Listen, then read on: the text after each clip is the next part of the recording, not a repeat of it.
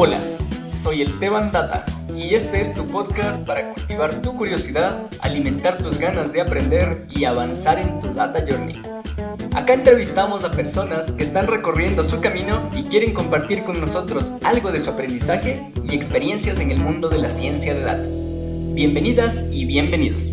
Comencemos. Buenos días, buenas tardes, buenas noches, querida comunidad. Un día más para hablar de este bello mundo de los datos. En esta ocasión nos acompaña Laila Shelley, ingeniera en sistemas de información y estudiante de la licenciatura de tecnología educativa de la Universidad Tecnológica Nacional de Argentina. Cuenta con un máster en Big Data y BI por la Escuela de Negocios Europea de Barcelona, donde obtuvo el premio cum laude a la excelencia académica. A su vez, es egresada a la certificación internacional de Big Data por el MIT, además de obtener el posgrado de especialización en gerencia de sistemas y tecnologías de la información por la Fundación Libertad en Argentina. Es diplomada en Azure Fundamentals por la comunidad de Conosur Tech y se encuentra realizando la maestría de explotación de datos y gestión del conocimiento por la Universidad Austral. Además, es docente de la temática de datos en la Universidad Abierta Interamericana y mentora de cursos sobre ciencia de datos en la Universidad de Buenos Aires y centros académicos de renombre como Coderhouse, IEBS y el ICBA. Bienvenida, Laila, qué gusto poder contar contigo. Buenos días. Hola, Esteban, un placer. El placer es mío. ¿Cómo estás? Muy bien, eh, contento de contar con tu presencia este día. Laila, eh, vamos empezando. Cuéntanos un poquito de ti. Eh, ya vemos en tu presentación que tienes un montón de certificaciones. Cuéntanos un poquito cómo, cómo empezaste y de ahí vamos armando, el, armando la ruta hacia la ciencia de datos. Dale, Esteban, excelente. Bueno, yo cuando terminé el, el colegio, el secundario, siempre me, me, sentía muy atraída por todo lo que tiene que ver con, con disciplinas numéricas básicamente, me gusta mucho todo lo que tiene que ver con la lógica, con la ciencia, y siempre me gustó muchísimo la tecnología, así que encontré en la ingeniería en, sistemas de información justamente un mundo donde podía mechar la parte de lógica, la parte de tecnología y también la parte de negocios, que es algo que también me interesa mucho.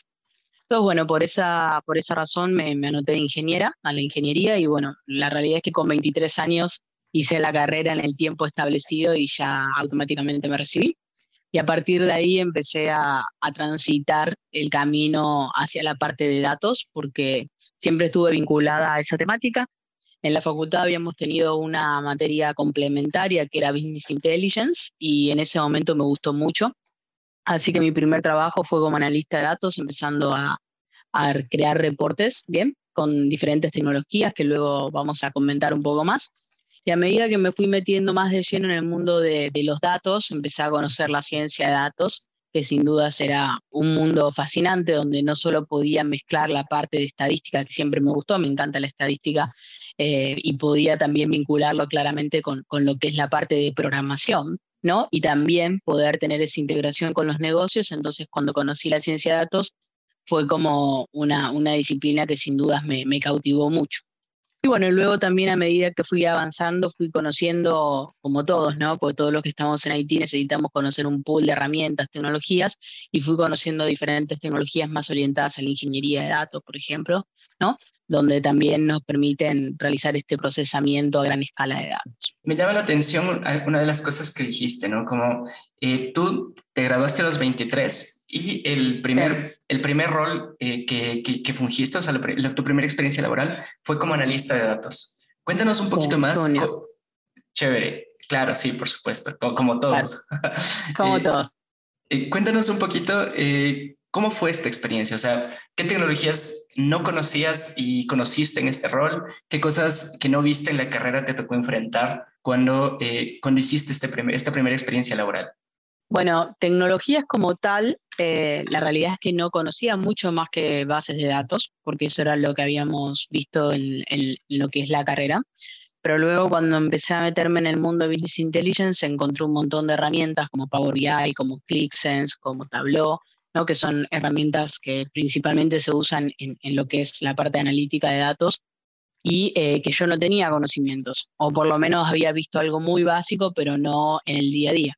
Así que bueno, a medida que fui necesitándolo, sí tenía, como te comentaba, una base más sólida formada de la parte de bases de datos, pero no tanto de la, de la parte de, visualización y BI, Así que ahí empecé a formarme, a tomar mis primeros cursos exclusivos en esta temática, que obviamente me orientaron y me abrieron también las posibilidades de poder aprender más. y escalar en contenido, conocimiento, información. Excelente. Cuéntanos un poquito eh, sobre esto, o sea, es totalmente razonable pensar que cuando te fuiste introduciendo en el mundo de, la inteligencia de negocios, fue necesario hacer una transición entre tu, experiencia súper técnica, tu conocimiento de, a ver, del mundo de bases de datos, ahora un poco del tema de visualización, pero era necesario hacer el match con el tema de negocios. Entonces, Totalmente. ¿qué, qué te hizo querer, querer aprender sobre este tema? Bueno, a mí el, mundo de los negocios siempre me, resultó muy fascinante. Al día de hoy incluso tengo mi propia empresa que gestiono en todo lo que tiene que ver con, servicios de consultoría y formación en, cuestiones de ciencia de datos. El mundo empresarial siempre me gustó mucho y obviamente encontrarle la resolución a una problemática de negocio a partir de los datos, creo que ahí está como lo diferencial. Así que en la primera parte uno siempre tiene que aprender mucho el negocio sobre, sobre el cual se de alguna manera está vinculado, ¿no? Porque no es lo mismo un sector de finanzas que un sector de salud, que un sector de retail. Entonces, en una primera instancia, también más allá de la tecnología, que evidentemente es muy importante, uno también tiene que empaparse un poco con el contexto de la organización y principalmente el marco en donde una organización se encuentra desarrollando, que tiene que ver un poco con, con el core, ¿no? A lo que se dedica. Así que tuve que hacer como esa integración entre todo lo que te acabo de comentar, como para poder, eh, a partir de los datos, dar respuesta a los requerimientos de los gerentes, a la gente operativa que solicitaba diferentes tipos de información, donde obviamente uno tiene que tener el conocimiento técnico para poder extraer los datos, crear una visualización, pero también uno tiene que tener ese entendimiento de negocio para poder traducir eso en algo que los usuarios puedan entender y principalmente puedan adquirir. Súper interesante cómo fuiste haciendo este mix de, de, habilidades, de, o sea, a construir una carrera en el mundo de los datos, pero obviamente priorizando el tema de tener un impacto real sobre el, cómo se desenvuelven los negocios, ¿no? O sea, Siempre me gusta comentar ahí que, que, la carrera del mundo de los, de los datos, eh, cada uno hace su carrera, ¿sí? Siempre uno comenta sus experiencias, pero la realidad es que es algo tan, tan amplio, ¿no? Que cada uno puede tener un camino totalmente diferente, un recorrido distinto, pero aún así llegar al mundo de la ciencia de datos. Entonces siempre lo importante es, más allá de cómo se dieron las cosas, quizás no empezaste a los 23 años, capaz que empezaste a los 30, ¿no? Porque hay muchas veces que pasan esas cuestiones, más allá del, momento, del tiempo, siempre es relevante eh, entender que cada uno tiene su camino, obviamente cada uno va a transitar esos momentos y sobre eso poder orientar su carrera también a medida que, vas necesitando, porque a mí me ha pasado eso, que a medida que fui necesitando otras cosas, también tuve que tomar otras decisiones que me acompañaran o me permitieran crecer eh, profesionalmente. ¿no? Eso como para cerrar mi aporte en esa, en esa pregunta. Espectacular, Laila. Súper interesante. Creo que es súper relevante mencionar que, o sea, hay, hay una cosa que, que tenemos como de dicho acá, que es, de mantra si quieres, que es, em, no tiene sentido compararnos con otras personas, porque todos venimos de, una realidad completamente diferente. Entonces, me parece súper valioso lo que dices en el sentido de que eh, tu carrera, tú haces tu carrera, o sea, por más que tengamos conocimientos similares, eh, las personas que hacemos algo relacionado al mundo de los datos, al final tu carrera es tuya y es única, o sea, porque el, único, el único punto de mejora, eh, o sea, el, único referente de mejora eres tú mismo de, respecto a tu versión del día anterior. Me, parece súper, súper, súper relevante lo que mencionas. Laila, muchas gracias por, por esa respuesta. Eh, creo que podemos pasar un poquito a, lo que, a lo que haces actualmente. O sea, nos mencionas que eh, después de varias formaciones, de ahora tienes tú tu propia empresa de consultoría y de educación. Entonces, eh, me gustaría preguntarte cómo en tu día a día, ¿qué tecnologías utilizas? ¿Qué, qué haces, eh, ¿qué haces actualmente? Eh, te contesto las tecnologías y después te cuento un poco cómo, cómo suele ser mi día a día. De tecnologías manejo varias, ¿sí? como te comentaba en un inicio, cuando uno empieza a aprender todo esto, lo que uno tiene que aprender son tecnologías. Así que en mi día a día utilizo principalmente Python, utilizo R, utilizo Power BI, bases de datos, bien, eh, diferentes motores, los típicos MySQL, Postgres, eh, SQL Server. Eh, también trabajo mucho con Tableau. Luego trabajo mucho con entornos cloud. Yo tengo formación en Azure y en AWS y en GCP también. así que también tengo toda esa, esa integración. Y bueno, otro servicio que también suelo utilizar diariamente es todo lo que es el ecosistema de Hadoop y todo lo que es el ecosistema de Spark directamente en Database. Creo que no me olvidé ninguna. Y después, nada, herramientas más orientadas a, lo que es la gestión, ¿no? La gestión, herramientas de, de, colaboración, todo lo que tiene que ver con el pool de, tecnologías más orientadas al trabajo colaborativo, sí, esas todas. A ver. ClickSense también manejo. ClickSense. ClickSense, esa, también. Eh, perdón, perdón la ignorancia, eh, es, ClickSense es visualización, ¿no? Visualización BI, exacto. Ya, o sea, a ver, para, para, las personas que estamos empezando, Laila tiene conocimientos de programación dura en Python y en R, ¿no? Eh, Exacto. Eh, para implementación y hacer deploys de, de modelos y tal, eh, y gestión de, de, de, datos, de información que está alojada en la nube. Azure, que es de Microsoft, Google Cloud, que obviamente es de Google, y AWS, que es de Amazon. Para visualización, Laila utiliza Power BI, Tableau y ClickSense. Principalmente. Principalmente Power BI, Tableau y ClickSense. Y eh, para bases de datos, bueno, los, los motores que, que, las organizaciones con las que trabajes utilicen, ¿no? Como, pero bueno, hay una cosa que mencionamos. Y no relacionales también, ¿eh? Oh, vale. Por ahí te dije bases de datos relacionales, pero no relacionales y principalmente Mongo. Cuéntanos un poquito más sobre esto, Laila. ¿Qué son las bases de datos no relacionales? Bueno, las bases de datos no relacionales en definitiva son una estructura de base de datos, bien, que varía justamente en, el esquema o en la manera en la cual se almacenan los datos, la forma en la cual se almacena y también tiene que ver, tienen, nos proporcionan diferentes métodos para poder recuperar esos datos de una manera mucho más rápida, ¿sí? Porque la manera en la cual se almacenan los datos es mucho más eficiente que quizás un modelo relacional en términos de escalabilidad. Bien, y bueno, bases de datos no relacionales realmente hay muchas, ¿no? Porque tenés las documentales, las grafos, las columnares, que es un mundo enorme. Bueno, pero principalmente eh, yo en lo, en lo personal trabajo mucho con, con Mongo, con MongoDB, que es una base de datos no relacional eh, documental, ¿bien? Orientada a documentos.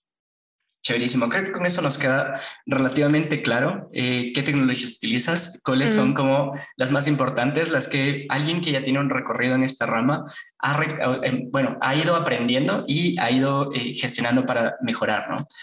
Todo esto siempre digo lo mismo, ¿no? Porque a veces cuando uno menciona tantas tecnologías, eh, las personas que recién están iniciando salen corriendo, ¿no? Porque dice, ¿cómo voy a aprender tantas cosas?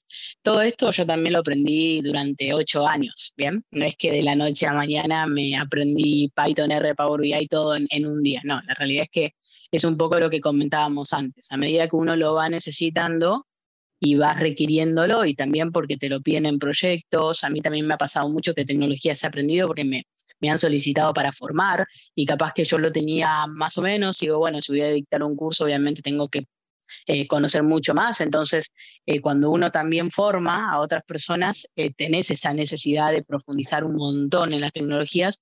Entonces, también es una manera y un reto de estar constantemente actualizado, porque a mí me ha pasado eso, de tecnologías que quizás no las conocía tanto en detalle, luego para tener que impartir un taller o una clase de todo eso tuve que estudiar mucho para poder dictarlo, entonces ahí también eh, es un poco todo eso, ¿no? ¿no? son tecnologías que de la noche a la mañana vas a aprender, sino que la vas a ir aprendiendo a medida que lo necesitas en los proyectos y en tu vida.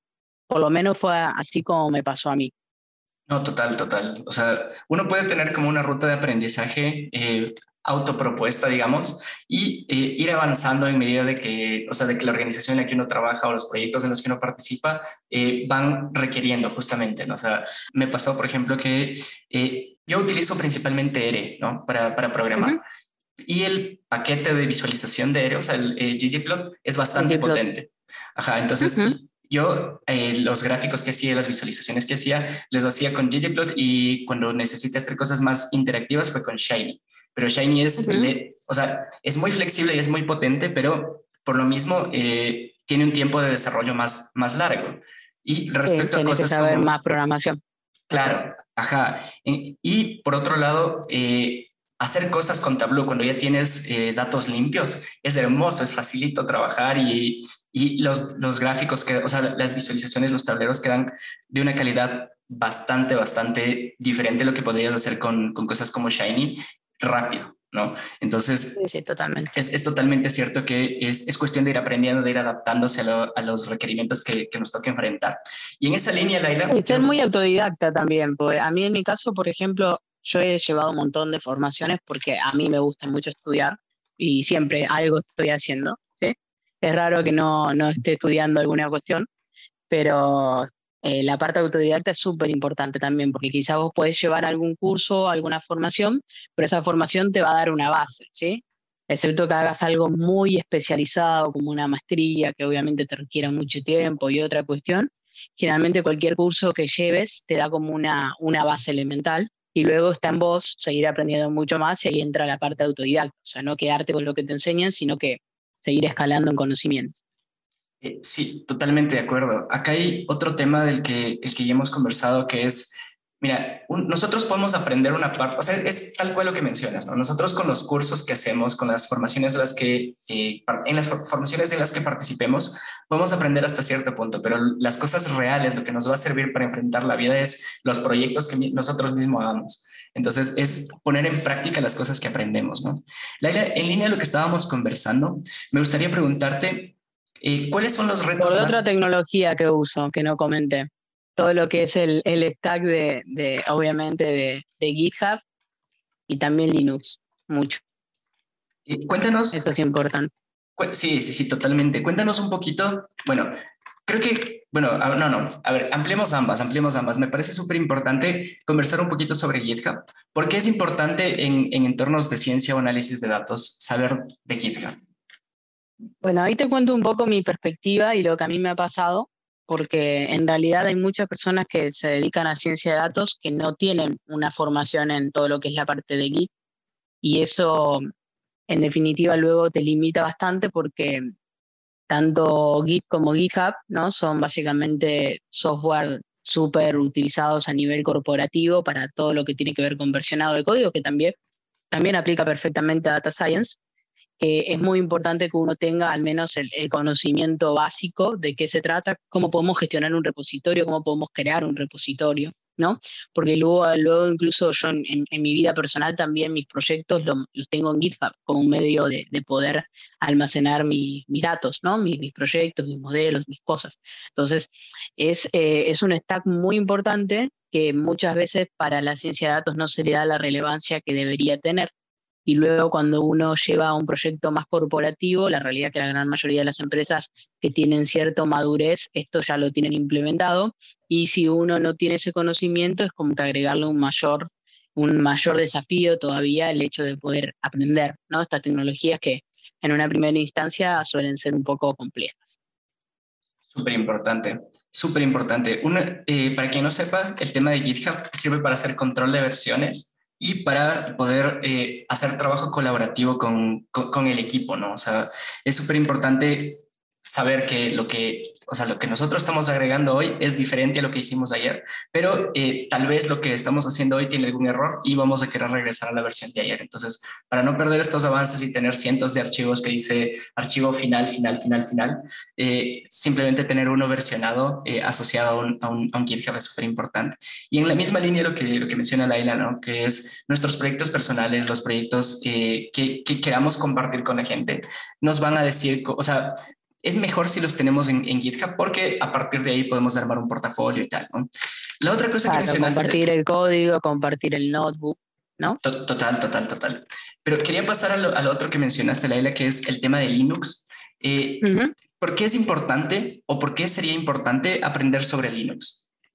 Para la ciencia, para la ciencia de datos como tal, no lo considero tan importante aprender Linux pero como te comentaba, yo he desarrollado varias cuestiones y varias formaciones oriental, ingeniería del dato, eh, y ahí sí, ¿bien? Entonces, eh, eh, Linux es como un rol más importante o una tecnología que deberías saber más si te, si te gusta o te quisieras encaminar en, en lo que es la parte de ingeniería de datos, no como científico de datos como tal, pero sí que es una, básicamente es importante que sepas los comandos básicos, porque bueno, todo lo que tiene que ver con Hadoop, todo el entorno de, de, tecnologías de Big Data funcionan sobre, sobre Linux. Entonces, es importante que tengamos cierta familiaridad con todas estas tecnologías.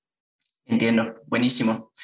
Bueno, ahí queda la invitación, pues, a las personas que están más por el rol de la ingeniería de datos, pues, especializarse un poquito más en Linux y en, en temas relacionados a esto, ¿no? Eh, Laila, otra pregunta. ¿Cuáles han sido los retos más grandes que tú has visto que las empresas o las personas, bueno, ahí digámoslo en dos. Primero, las empresas, ¿cuáles son los retos más grandes que has visto que las empresas han tenido que enfrentar para adaptarse a un entorno que tiene que explotar datos para poder seguir creciendo? Bueno, eh, la pregunta es muy amplia, ¿no? O sea, ¿cuáles, cuáles pueden ser las respuestas?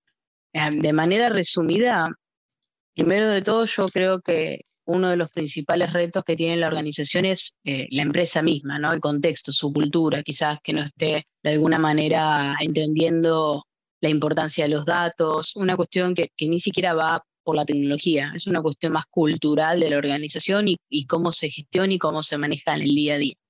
Muchas empresas quieren empezar a explotar datos pero no tienen absolutamente nada para poder hacerlo, no tienen datos de calidad, la estructura de los datos eh, no son correctas, los modelos de datos no son adecuados, tienen eh, información, digamos, que no se está recolectando de manera adecuada, no está integrada, pero desean eh, utilizar los datos, pero bueno, obviamente uno no puede hacer magia tampoco, entonces uno puede hacer un montón de cosas siempre y cuando el contexto lo amerite y, también, obviamente, de alguna manera se base en una cultura de datos. Yo creo que es un poco más, es el gran reto, ¿no? La, la, digamos, la cuestión cultural de la organización y cómo eso termina afectando negativamente o de alguna manera, eh, digamos, la aplicación de proyectos de tecnología de datos.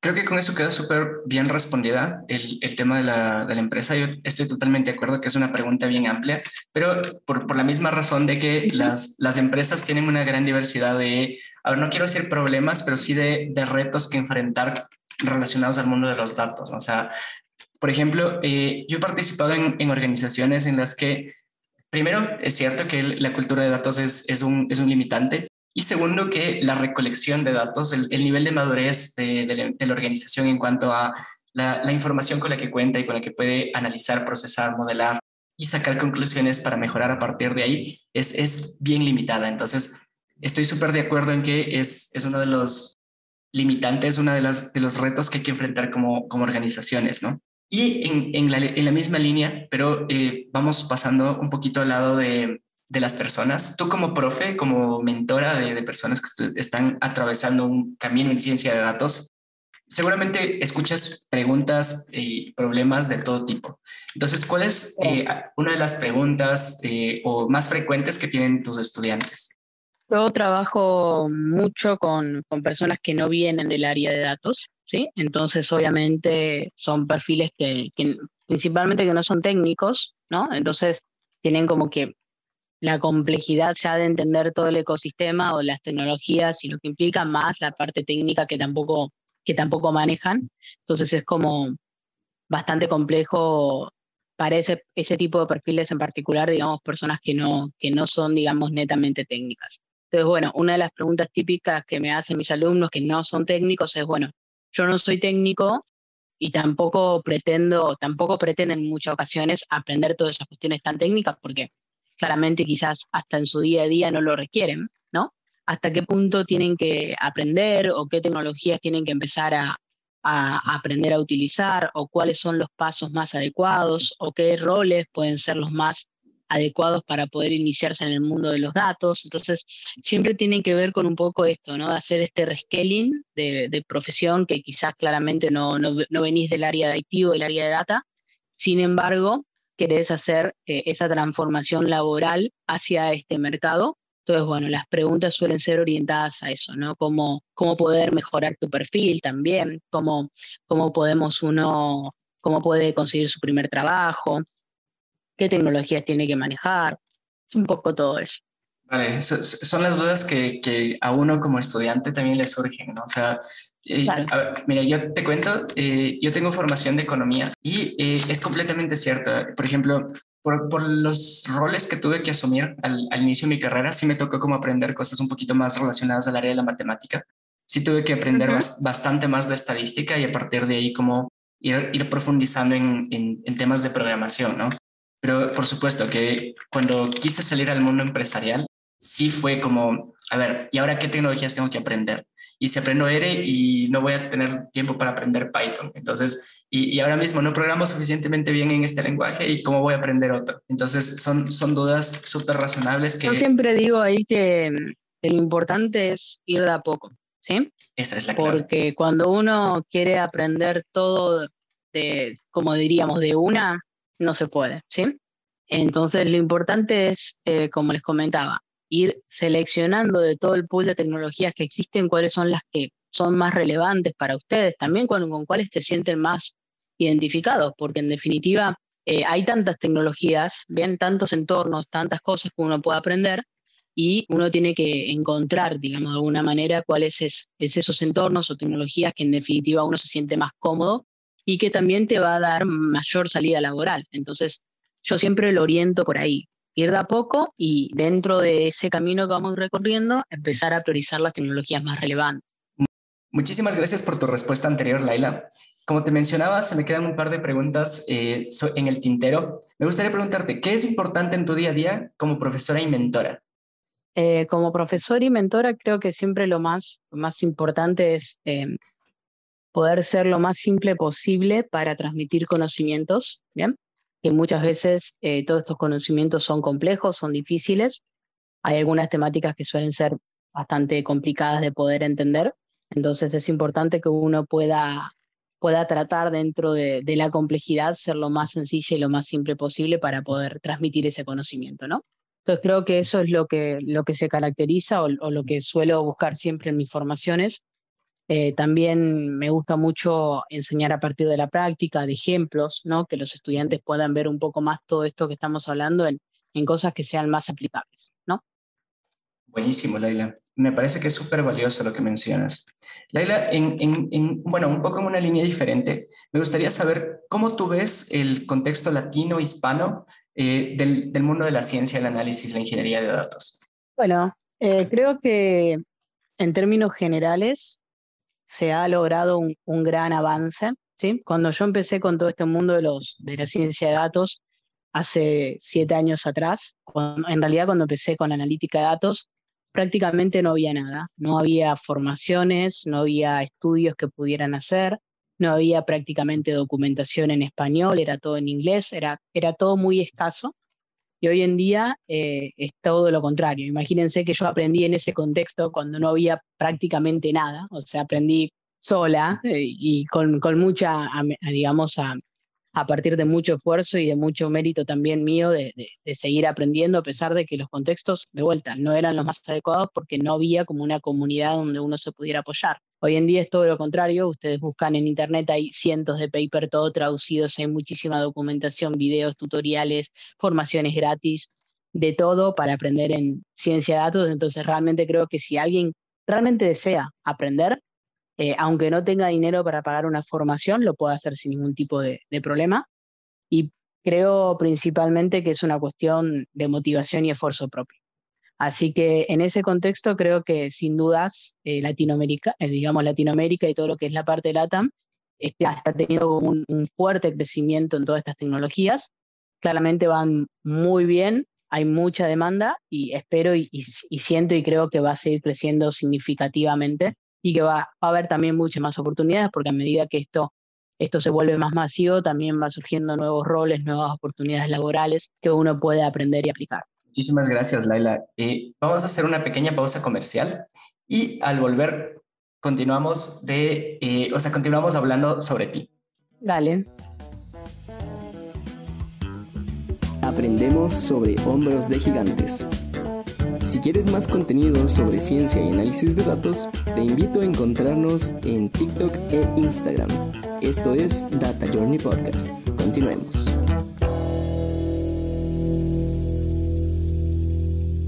Muchísimas gracias por, por, esa espera, muchísimas gracias a la, a la audiencia por escuchar esta pequeña pausa publicitaria. Laila, muchísimas gracias por eh, venir a, participar en este episodio. Estoy seguro que a la gente le va a encantar escuchar. Así que eh, en función de esto, me gustaría preguntarte o consultarte, preguntarte de ti, o sea, ¿quién es Laila? ¿Qué te gusta hacer? ¿Qué haces cuando no estás detrás del código o detrás de eh, tus estudiantes enseñándoles todo este mundo, este bello mundo de los datos? Vale.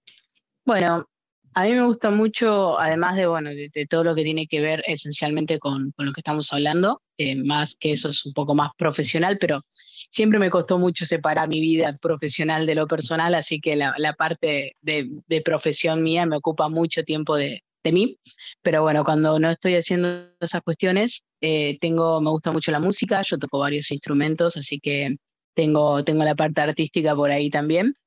Eh, luego, como todos, ¿no? Viajar, incluso uno de mis objetivos es poder, yo acá estoy en, estoy en Malta viviendo actualmente con una visa de nómade y mi idea es también empezar a moverme más y todo. Me gusta muchísimo viajar, en realidad me gusta mucho conocer otras culturas. Eh, no solo el hecho de conocer un lugar, sino que la gente, su cultura, su, la forma, ¿no? Entonces viajar me encanta también y después hacer deporte, suelo, suelo hacer running frecuentemente. Y ahí se acaba, no hay demasiado más, ¿eh? No, o sea. Música, la parte de viajes, la parte de deportes, que es algo creo que es muy importante. Eh, durante un tiempo, bueno, como todos, ¿no? Cuando, estuvo el COVID, eh, por ahí abandoné un poco lo que es la parte más de, deporte, pero ya, ya he retomado y en lo personal me gusta mucho el running. No, buenísimo, totalmente de acuerdo. Yo también troto las mañanas, ah, pero bueno, para la gente que no lo sabe, ahora estamos grabando tempranito en, horas de Ecuador.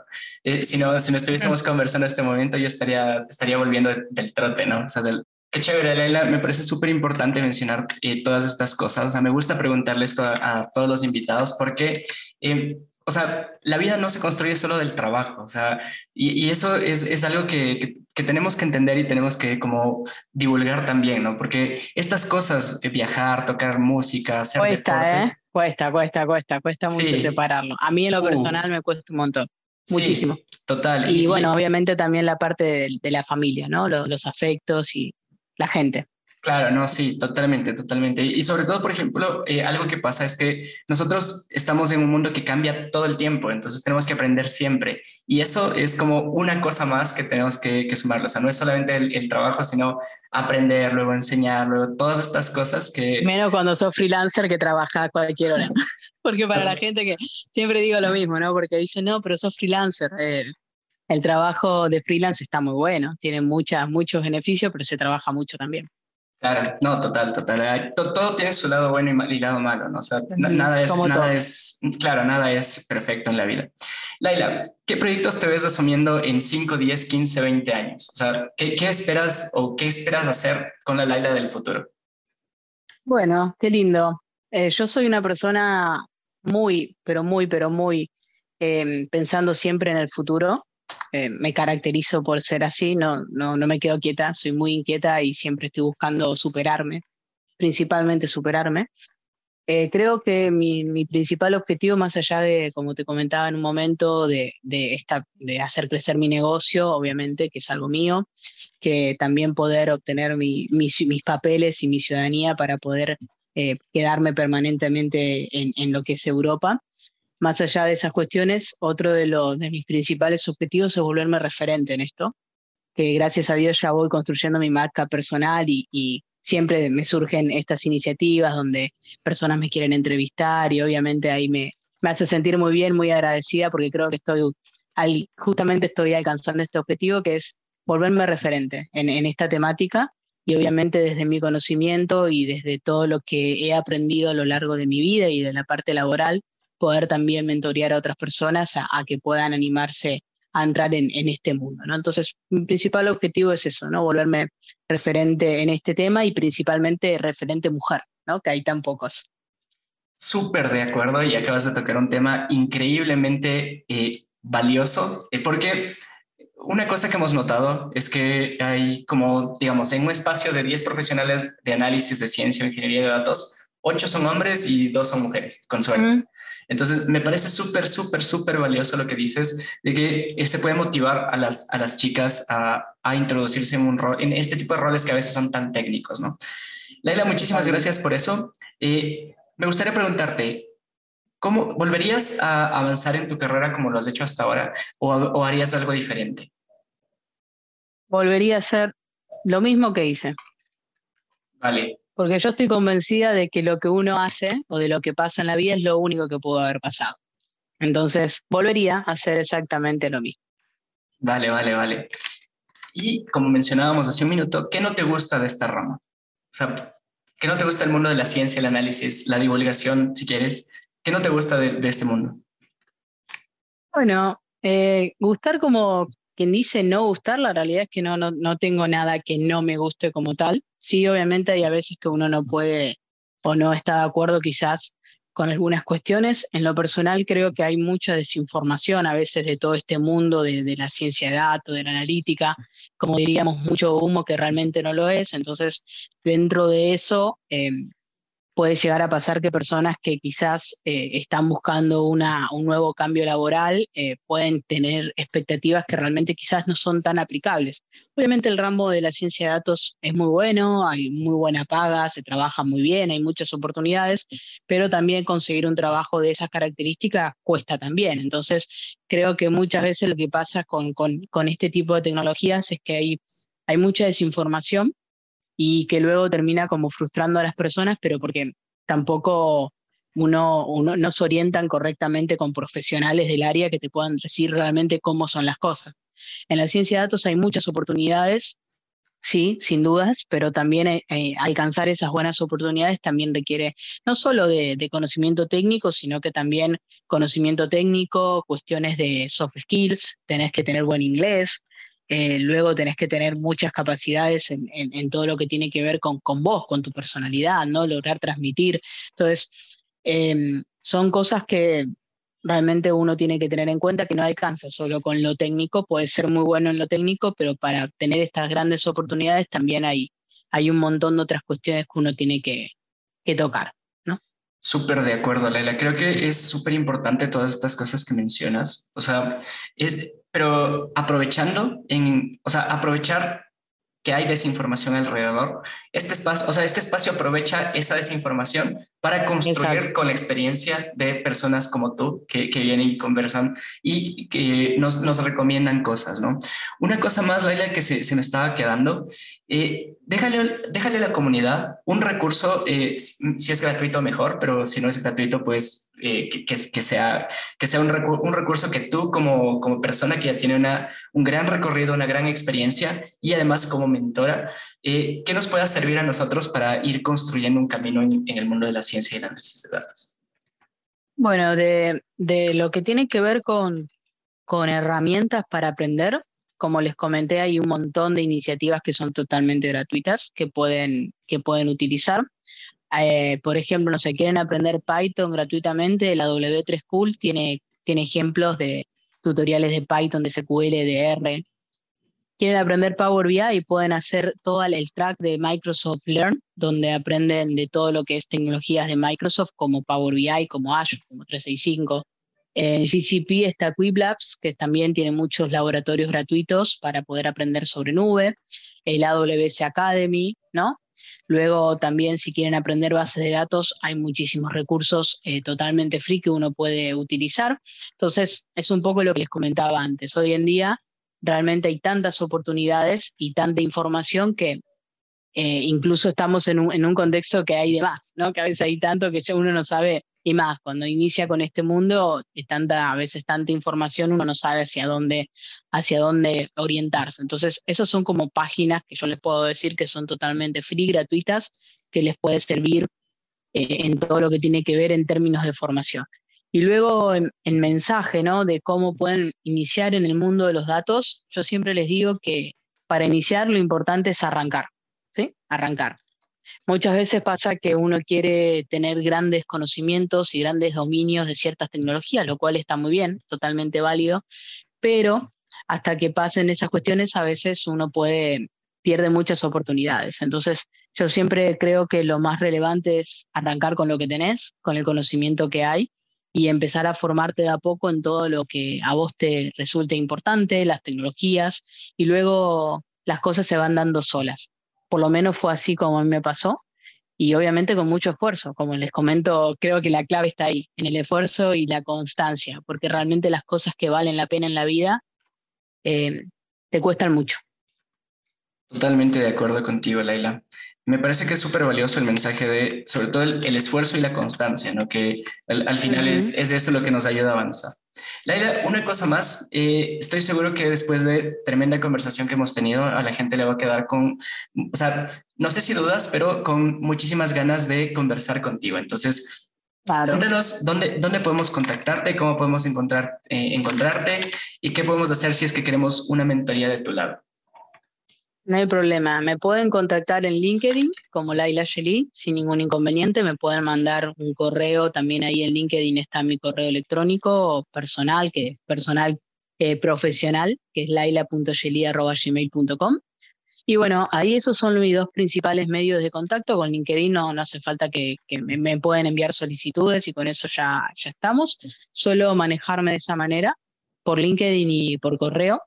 Y sobre eso, bueno, eh, lo que necesiten, obviamente, espacios de formación. Como les comentaba yo, en todas las tecnologías que hemos estado hablando, yo eh, capacito y formo, em, tanto en cursos abiertos como cursos cerrados sin company. Tengo una consultora especializada en toda esta temática, así que sin dudas, eh, todo lo que tenga que ver con trabajos, propuestas, necesidades particulares, también siempre bienvenido.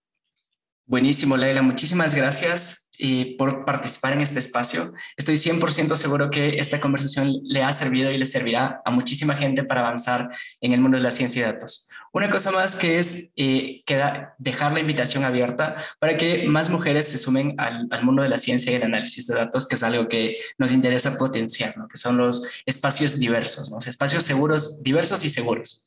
Laila, una vez más, agradecerte por tu participación, por eh, contarnos, con, o sea, por ayudarnos con tu experiencia y eh, ser tan abierta eh, para, sobre los retos y las cosas que tenemos que hacer para seguir avanzando en el mundo de los datos. un abrazo a, a la distancia y pues muchísimas gracias. Un feliz día. El placer fue mío. Muchas gracias. Hasta un próximo episodio. Chao, chao.